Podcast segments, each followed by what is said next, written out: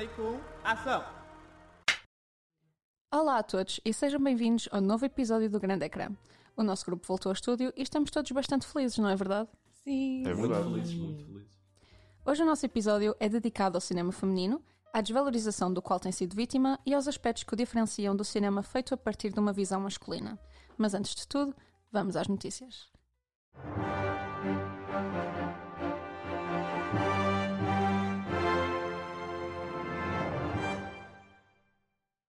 De acordo com os dados estatísticos mensais do Instituto de Cinema e Audiovisual, as salas de cinema portuguesas contabilizaram em janeiro deste ano 903 mil espectadores, representando um aumento de 144% em relação a janeiro do ano passado. Embora estes números espelhem o ritmo da recuperação da exibição cinematográfica em Portugal, estão ainda abaixo dos de janeiro de 2020, na fase pré-pandemia, quando se contabilizaram cerca de 1 milhão de espectadores. Em janeiro, Avatar O Caminho da Água confirmou a posição de filme mais visto pelos espectadores portugueses em sala de cinema. Os cinemas nós têm preços especiais para as sessões de 13 filmes nomeados aos Oscars. Todas as terças e quartas-feiras, até 8 de março, há sessões com bilhetes a 5 euros de filmes nomeados aos prémios mais importantes da indústria. Já podem ser consultadas as sessões das curtas-metragens nomeadas ao Sofia Estudante 2023, que vão ser exibidas entre 3 e 4 de março no Auditório Municipal da Albufeira. Pode consultar os horários no Instagram ou site oficial da Academia Portuguesa de Cinema. E foram estas as notícias da semana. Não sei se andaram atentos às nomeações dos Oscars, mas notou-se aqui uma questão, digamos, interessante. Não há nenhuma nomeação de melhor filme atribuída a uma diretora feminina. Alguém quer expressar a sua opinião quanto a esta situação? É completamente inaceitável que em pleno 2023 e com tantas mulheres talentosas cineastas não haja uma única nomeação aos Oscars. É verdade. E depois de um ano que foi tão bom a nível de cinema, é um bocado estranho. Por exemplo, nem o After Sun estar indicado a melhor filme. Ou Woman King. Eu acho que nos últimos anos há tantos filmes bons feitos por mulheres que é mesmo triste ver ah, os principais prémios não, não darem valor a isso. É triste. Achas que o After Sun é um filme de Oscars? Eu acho que sim, acho que se enquadrava bem tipo, nos nomeados deste ano, porque é uma coisa diferente. Eu acho que como é um filme mais indie, um, talvez para a academia não seja considerado um, um filme de destaque. Sim, eu, eu percebo, mas acho mesmo que o After Sun se enquadrava bem no, no, Sim. nos, pronto, nos nomeados deste ano. No sentido em que é um filme bom o suficiente para ser. Sim, exatamente. E aos apesar de ser indie, até tem tido ahm, Bastante bastante. Exatamente. Mas é. Mas não está nomeado para melhor filme, mas ela não está nomeada para melhor diretora. Não, é só o Paul Mescal para melhor ator. After Sun foi, de facto, um dos grandes injustiçados das nomeações dos Oscars, contando apenas com a nomeação de Paul Mescal para melhor ator. Mas acho que é a vez do André nos fornecer mais detalhes sobre este trabalho, certo, André? Certíssimo.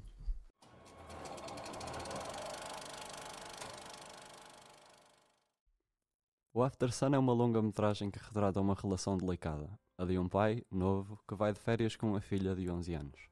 A história decorre na Turquia, longe de casa, numa zona litoral e algures no fim dos anos 90.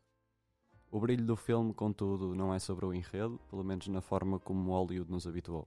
Ou seja, a escritora e realizadora Charlotte Wells não procura especialmente desenvolver uma história com o objetivo de segurar a audiência, apesar da beleza mais que evidente que o enredo possui, não é? Mas talvez por isso mesmo, pela memória e pela saudade, o After Sun é portador de uma carga emocional muito forte, que parece ficar presa no peito do espectador e crescer e crescer, e não explodir nem eclodir com o final, o que deixa um rastro de um dissabor intenso, talvez seja essa a melhor palavra, que perdura muito mais do que o próprio filme. Também superior a questões técnicas, a longa-metragem é surpreendentemente transparente no que toca a sentimentos e relações humanas, e no fundo é nisto que se baseia a experiência de assisti-la. Umas férias de pai e filha relembradas anos mais tarde pela filha. As personagens são desenvolvidas com detalhe minucioso e é impossível dar ênfase suficiente a isto, porque o próprio estado psicológico, tanto das personagens como nossas, parece ser sobrecarregado pelo ambiente quente, neurasténico, onde o enredo acontece e para onde somos deslocados na sala de cinema enquanto espectadores. O After Sun possui um caráter autobiográfico e é a primeira longa-metragem da realizadora Charlotte Wells, protagonizado por Paul Mescal, ator conhecido pela série Normal People, e Frankie Corio, que com apenas 13 anos preencheu o grande ecrã com um papel bastante expressivo e de facto bastante interessante. Destaco ainda a particular harmonia nas cores e imagens, são utilizadas diversas vezes gravações caseiras, o que é muito giro, principalmente numa época de vulgarização e de fascínio por câmaras digitais que pela primeira vez se tinham tornado acessíveis às massas. A utilização da banda sonora é muito bem conseguida, no sentido em que consegue mesmo orientar as audições da audiência. Para quem já viu, há dois momentos genuinamente impactantes. Refiro-me à cena do karaoke com a Losing My Religion e mais tarde, para encerrar o filme, Under Pressure dos Queen com o Bowie. Tenho ainda de dizer que o After Sun tem uma estrutura tão bem concretizada e uma sensação de memória que parece rasgada tão evidente que o filme nos afunda com ele da forma mais leve, subtil e bonita possível. Para além disso, e algo que desde que assisti à longa-metragem se tornou evidente, é o After Sun tinha de ser feito por uma mulher. Digo isto como sendo um elogio, como é óbvio. É que há uma espécie de, de um contacto, quase como um vestígio, suave, mas que ecoa na realização do filme e que traz uma transparência que não é comum. Parece que o filme tem livre-arbítrio de alguma maneira. A ausência do olhar masculino, do male gaze, se pensarmos nisso é estranha, o que prova o quão evidente ele é na maior parte dos filmes. Um homem muito dificilmente conseguia fazê-lo com tanto teor, com tanta simetria entre alegria e dor, entre amor e raiva, entre o passado e o presente. As mulheres ocupam muito pouco espaço no mundo da realização e apesar de haver alguns grandes nomes como Agnes Varda, como Jane Campion e mais recentemente a Catherine Bigelow, a Greta Gerwig, a Sofia Coppola, isto não quer dizer que seja comum. Felizmente caminhamos para o maior equilíbrio e embora o After Sun seja o primeiro filme da Charlotte Wells, deposito toda a minha confiança nela porque, obrigado, foi uma experiência de cinema muito boa. André, quantos Paul Mescals dás a After Sun? Uh, é o meu filme preferido do ano passado, por isso 10. Não, É 5, é de 1 a 5. Ok. 0 a 5, 0 a 5. Mas concordo com este 10. Pode dizer, eu dou um 10 numa escala de 0 a 5, Ok, mas não, tá mas bem. ok, ok, eu- ok, 5. Eu dou o máximo. Até porque isto tem uma espécie de. Ou seja, quanto mais importante for o realizador, menor tem de ser a, a- tipo a escala, não é? Ou seja, Sim, sim, imagina se for uma Meryl Streep. Ai, pois isto, é. isto é completamente Meryl ambíguo. Streep. Ah, uma Meryl é? Streep vale mais do que, não é? Se for Sim, tipo Marlon. Brando, tu dás 5 Marlon Brando, já é, tem de ser o melhor filme de sempre. Não é? Uhum. Iris, quantos Paul Mescals é que tu dás a After Sun? Ao contrário do que muitos acham, eu não odiei o filme, eu gostei. Hum, Só que eu ok. achei que não foi nada do outro mundo. Tu não o viste no cinema. O After Sun é uma, é uma experiência Ok. de cinema super importante. Ok. Tu não podes. Ah, Esse é um ponto válido. Já percebemos que o André é um passionate. É muito bom o filme, é muito bom o filme. Ainda por cima, ou seja, nós estamos a fazer um episódio de, de realizadoras femininas e dois dos meus filmes preferidos do ano passado são realizados por mulheres. Qual é o o, outro? o After Sun é tipo, o meu filme preferido do, ano passado. Também a mim. E o outro chama-se Alcarrás, é de uma realizadora espanhola, acho eu, chamada Carla Simone, e é muito bonito também. Também retrata uma relação familiar. Neste seguimento eu ia-vos também perguntar se vocês têm assim algum filme predileto realizado por uma mulher. O meu é Clueless, da Amy Eckerling, de 1995. Eu acho que é uma comédia perfeita que satiriza muito o mundo da futilidade, mas de uma forma muito inteligente. Eu gosto muito do Lady Bird, da Greta Gerwig. Ah, eu ia dizer isso também, eu adorei Lady Bird. Eu não sei. É o After Sun. É pro- provavelmente o After Sun, pelo menos que mais mexeu comigo, sim. Realmente o cinema feminino tem imensos títulos interessantes, mas a sua história não fica por aí. Iris, queres elucidar-nos? Vamos ao Rewind.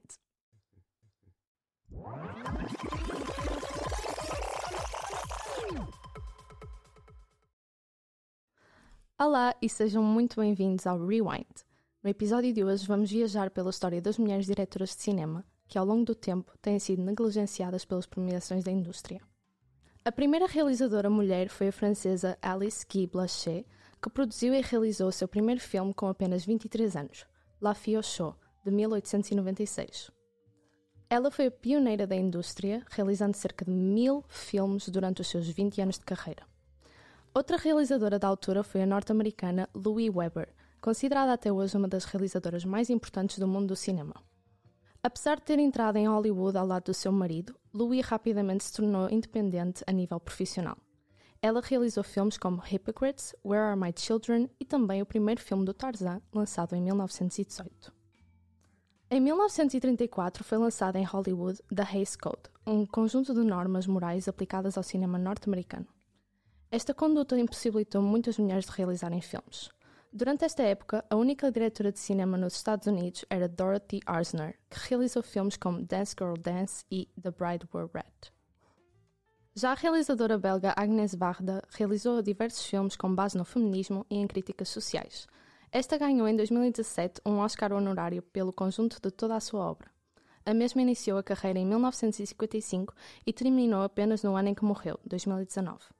Da sua filmografia destacam-se os filmes Cleo das 5 às 7, de 1962, e As Duas Faces da Felicidade, de 1965.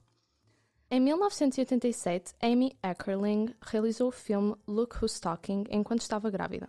Para além deste incrível feito, Amy realizou também o clássico Clueless de 1995, que é, no caso, um dos meus filmes favoritos. Já nos anos 90, Jane Campion tornou-se a primeira mulher realizadora a ganhar a Palma de Ouro do Festival de Cannes em 1993, com o filme The Piano. Mais recentemente, Jane brilhou no passado ano 2021 nas premiações de Hollywood com o filme The Power of the Dog. No fim dos anos 90 e inícios de 2000, a realizadora Sofia Coppola destacou-se no mundo do cinema com os filmes The Virgin Suicides de 1999 e Lost in Translation de 2003. Apesar de uma indústria recheada de talento feminino na área da realização, foi somente em 2010 que a primeira mulher venceu o Oscar de melhor direção. Catherine Bigelow ganhou o Oscar pelo filme The Hurt Locker. Em 2014, Selma, filme sobre a vida de Martin Luther King, foi lançado, realizado por Ava DuVernay, que no mesmo ano se tornou a primeira mulher negra a ser nomeada para o Oscar de melhor filme. Mais recentemente, Greta Gerwig Destacou-se como diretora de cinema pelos filmes Lady Bird de 2017 e Little Women de 2019. E também Chloe Zhao por realizar Nomadland de 2020, que ganhou o Oscar de melhor filme e melhor realização. Em 2022, os filmes Woman King e After Sun destacam-se como sendo os melhores filmes do ano. Porém, nenhuma das realizadoras, Gina Bythewood ou Charlotte Wells, foi nomeada ao Oscar. Agora que estamos mais esclarecidos sobre a história do cinema feminino, vamos focar-nos no nacional. Se normalmente assistimos a uma certa desvalorização de cineastas femininas em grandes indústrias, quanto mais em países cuja valorização da cultura não é mais favorável. Apesar disto, as mulheres fazem-se ouvir em Portugal e há filmes com bastante sucesso, mas acho que posso deixar essa parte para o João abordar. Vamos lá.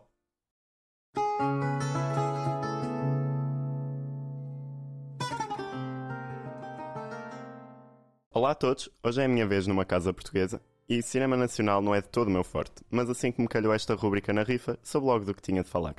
Infelizmente, as realizadoras são sempre ofuscadas por maior número de nomes masculinos. No entanto, nota-se ou tenta-se uma mudança nos últimos tempos, uma maior oferta de filmes feitos por mulheres. O filme de que vos vou falar e para o qual estou a criar um pouco de suspense foi escolhido, juntamente com outras quatro produções, para fazer parte do catálogo da Netflix, numa iniciativa que juntou a Academia Portuguesa de Cinema à Netflix. O objetivo é dar a conhecer as pérolas do cinema português que muitas vezes passam despercebidas e que foram criadas pelo olhar feminino. Ok, chega de rodeios. O filme que trago aqui hoje é A Metamorfose dos Pássaros, da Catarina Vasconcelos. Certamente já ouviste este título em algum lado, pois esta é das produções portuguesas mais badaladas dos últimos tempos. Saiu em 2020, ano em que ficamos fechados em casa e finalmente tivemos tempo para introspecções mais desenvolvidas. Talvez tenha sido isto que tornou o filme ainda mais poderoso e tão gostado e que ainda hoje causa burburinho. Soma vários prémios e tem sido visto como uma das melhores apostas de cinema lusitano nos últimos tempos. Catarina Vasconcelos entrega um documentário a que junta traços de ficção sobre a vida, a lembrança, o amor, o crescimento e a família. Conta a história da sua família, de entes que não conheceu, mas que moldaram as suas vivências de alguma forma. É um poema visual e narrativo, e talvez seja mesmo esta a melhor forma de escrever as quase duas horas de fita uma cinematografia exímia, deslumbrante e que se envolve com a narrativa que nos prende e faz refletir. Afinal, o que é crescer? Como recuperamos após a perda de uma mãe que nos ia tanto? Para aprendermos a voar, temos necessariamente cair? Não senti de todo as quase duas horas de filme. A história mexeu comigo de uma forma muito pessoal e fiquei completamente embasbacado com tudo o que via. É sem dúvida dos poemas mais bonitos que já vi. Senti um orgulho imenso neste filme português, pois é realmente bom e fora da caixa parecia encaixar-se na perfeição com vários dos nomes da Criterion Collection, junto a grandes marcos de cinema de autor europeu. Com isto só digo, vejam, é português e este garanto-vos é mesmo bom. Avizinham-se bons tempos para a realizadora, certamente. Palmas para o belo trabalho do roteiro, de filmagem, montagem e, claro, de narração. É uma bela história de vida e de morte, do mar e da terra, dos pássaros e dos homens, e de uma mãe e dos seus filhos. Eu queria só dizer também que a RTP teve uma iniciativa o ano passado que se chama Contado por Mulheres. E não sei se são quatro ou cinco filmes realizados por, lá está, mulheres. E foi uma iniciativa muito fixe do nosso canal público. Gostei muito. São telefilmes, dá para ver na RTP Play. Também há muitas mulheres uh, realizadoras em Portugal que estão a crescer a tentar, e muitas a tentar fazer a primeira longa-metragem. A Leonor Teles, por exemplo, é uma que já tem, Terra Franca, que está no Filmin, se quiserem ver.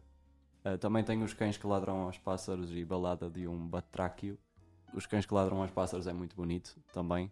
E a Sofia Boost, acho que é assim que se diz o nome dela, ela tem a minha curta-metragem preferida, nacional e internacional, que se chama Dia de Festa. Também está na Filmin, por favor, se estiverem Filmin, são 17 minutos, vejam um Dia de Festa, é lindíssimo. Voltando a falar de filmes ignorados pelos Oscars, The Woman King, com a mais recente EGOT Viola Davis no papel principal, não recebeu uma única nomeação, mas não quer dizer que não mereça um lugar de destaque aqui no grande ecrã. Passo, portanto, a palavra a Carol.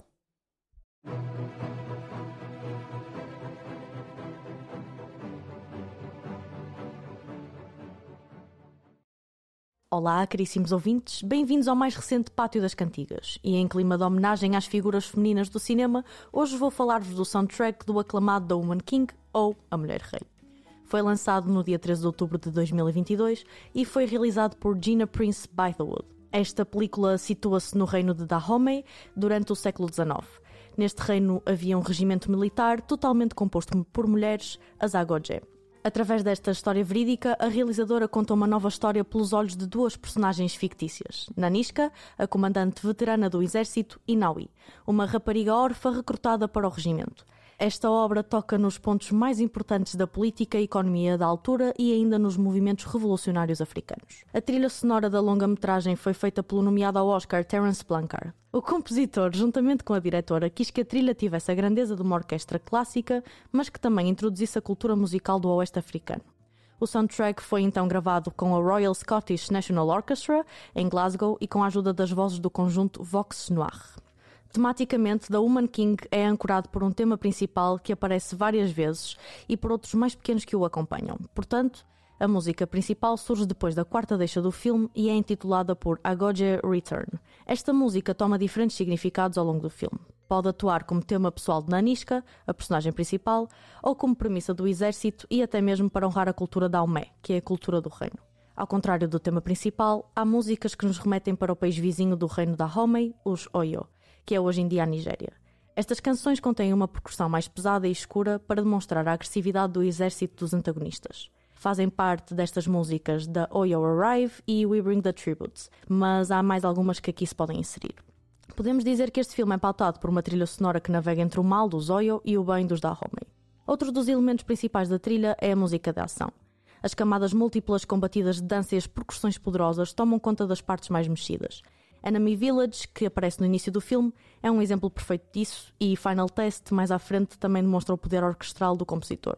O final da trilha sonora começa com Oyo Battle, uma peça de 7 minutos durante uma das cenas de ação. Começa com sintetizadores e violoncelos e explode posteriormente para ritmos mais percussivos. O filme conclui-se com The Woman King, que é a declaração final da longa-metragem. Ao contrário dos outros temas, este está cheio de energia, alegria e sons celebratórios.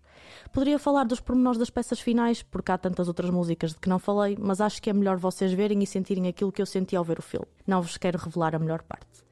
Para muitos, esta trilha sonora pode passar despercebida. É compreensível tendo em conta que somos bombardeados de cenas de ação que nos tiram o fogo.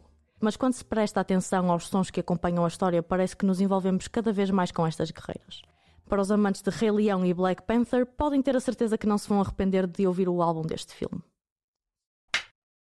Está a ser um ótimo episódio, mas acho que já está na altura de passarmos àquilo que mais estamos à espera. Portanto, sem mais rodeios, que comece o Clube de Combate.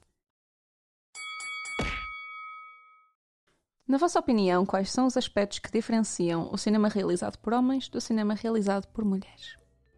Eu, pessoalmente, nos filmes realizados por mulheres, noto que há um insight muito maior nas personagens femininas e eu consigo relacionar-me mais com a personalidade delas do que quando estas são representadas em filmes realizados por homens. Porque nós mulheres, não sei, acho que temos uma maior sensibilidade e conhecemos os nossos sentimentos de uma forma muito profunda que depois é muito bem representada no cinema a maior parte das vezes. Sim, eu também com toda a certeza acho que o cinema realizado por mulheres é muito mais humano. Há um, uma maior atenção às emoções e, por exemplo, cinema feito por homens, muito bom que seja, eles nunca têm assim tanto foco nas emoções e numa história por detrás daquela história como as mulheres têm. Acho que é uma coisa mais preto no branco. Acham que o male gaze está inerente ao cinema produzido por cineastas masculinos? No que tem a ver com, com a sexualidade, eu acho que os filmes realizados por homens sexualizam muito mais o corpo feminino do que as mulheres. Nós, nos filmes realizados por mulheres, vemos corpos reais, mas nunca são gravados de forma a sexualizar. É uma coisa muito mais, muito mais crua. Por exemplo, no Portrait of a Lady on Fire, é, é uma coisa muito crua, é uma coisa muito normal. Há pelos envolvidos, há, há, há a naturalidade do corpo feminino. E depois temos o, o contrário, que é o Handmaiden, que é só um, estranho as cenas sexuais do, do filme. Já sabia que ias falar Concordo. mal da Meira. Mas concordo. A male gaze eu sinto que é particularmente evidente em cinema norte-americano. Hum, sim. É. Ah, apesar de, por exemplo, A Criada ser um filme da Coreia do Sul. Mas o realizador, o Park Chung-hook, primeiro eu não, eu não gosto propriamente de nenhum filme que ele fez. Mas, sei lá, se formos a outras zonas, por exemplo, o Abbas Kiarostami, os filmes dele não têm male gaze. Outra coisa que é muito estranha também é que normalmente as personagens femininas elas choram em vez de berrarem. Não há uma libertação da raiva quando há um grande acontecimento que as magoa É uma única lágrima a É sair uma única direito, lágrima sim, a cair. e, e isso não é real. Mas eu acho que nesse aspecto de, de libertar raiva, as próprias at- atrizes começam já hum, a reivindicar aos realizadores para que essas cenas existam. Sim, e eu estou-me a lembrar, nem sequer é filme, mas da Viola Davis no, em How to Get Away with Murder, ela disse: esta personagem tem que ser real e há imensas cenas dela só tipo a ter breakdowns. Acham que a indústria atual ainda desvaloriza filmes realizados por mulheres? E se sim, acham que há possibilidade de mudar o panorama? Obviamente, especialmente este ano, com os Oscars, eh, o facto de eles terem negligenciado filmes realizados por mulheres, como The Woman King, After Sun, acentua mais a discriminação que há. Eu, pronto, concordo com o que a Iris disse. Realmente é uma injustiça o que aconteceu este ano. Mas eu acho mesmo assim que estamos a caminhar para um caminho de mudança. Por exemplo, há uns anos tivemos o Nomadland da Chloe Zhao, que é dos melhores, dos melhores filmes que já foram indicados ao- aos Oscars. E nota-se o maior incentivo também a filmes realizados por mulheres e tudo. E o Poder do Cão também. Sim, da Foi- Jane Campion foi incrível. Há um acontecimento muito engraçado na história dos Oscars que eu gostava de evidenciar. Já não me lembro qual foi o ano, mas houve um ano que também nenhuma mulher foi ah, nomeada para melhor direção e a Natalie Portman estava a anunciar no- os nomeados homens e ela disse uma frase muito icónica para introduzir a categoria que era e aqui estão todos os homens nomeados à categoria de melhor direção. Ah, de uma forma sarcástica e irónica, não é verdade? Também estarmos a falar dos Oscars. Nós temos de falar dos Oscars por estarmos num podcast de cinema, mas os Oscars são completamente irrelevantes, na É minha verdade. opinião. Ah, claro. Também Como todos os, os prémios de Hollywood, não é verdade? Por fim, que realizadora escolhiam para fazer um filme sobre a vossa vida e porquê? Eu escolhi a Ava DuVernay. Eu gosto muito dela, principalmente no The 13th. E eu acho que se fizessem um filme sobre a minha vida, tinha que ser documental. Não é que eu acho a minha vida muito interessante para dar um filme. Mas eu diria a Greta Gerwig. Eu gosto muito da visão dela, ahm, da visão cinematográfica dela, e ela tem obras-primas incríveis, como Lady Bird e Little Women, também foi um filme bastante bom. E, e pronto, se algum dia. Greta, se estiveres a ouvir. Bem, acho que escolhi a Chloe Zhao ou um, provavelmente a Greta Gerwig também, pelas mesmas razões que a Iris. Acho que ela consegue passar uh, uma história bonita de uma maneira simples e conjugar várias emoções num, num só filme. Uh, para mim, provavelmente a Chloe Zhao por causa do Nomadland, mas eu gostava muito que meu- a minha vida fosse realizada por, pela Agnes Varda, porque French New Wave é lindo, mas, mas eu não tenho vida interessante suficiente para, para ser um filme assim. Demos assim por terminado mais um Clube de Combate e um episódio do Grande Ecrã. Passem pelas nossas redes sociais, arroba grandecrã underscore jp no Instagram e estejam atentos porque o próximo episódio do podcast vai ser dedicado aos tão aguardados Oscars. Até breve. Tchau, pessoal. Este Adeus. episódio devia ter tido duas horas e meia. Queria só dizer isso. Vá. Beijinhos.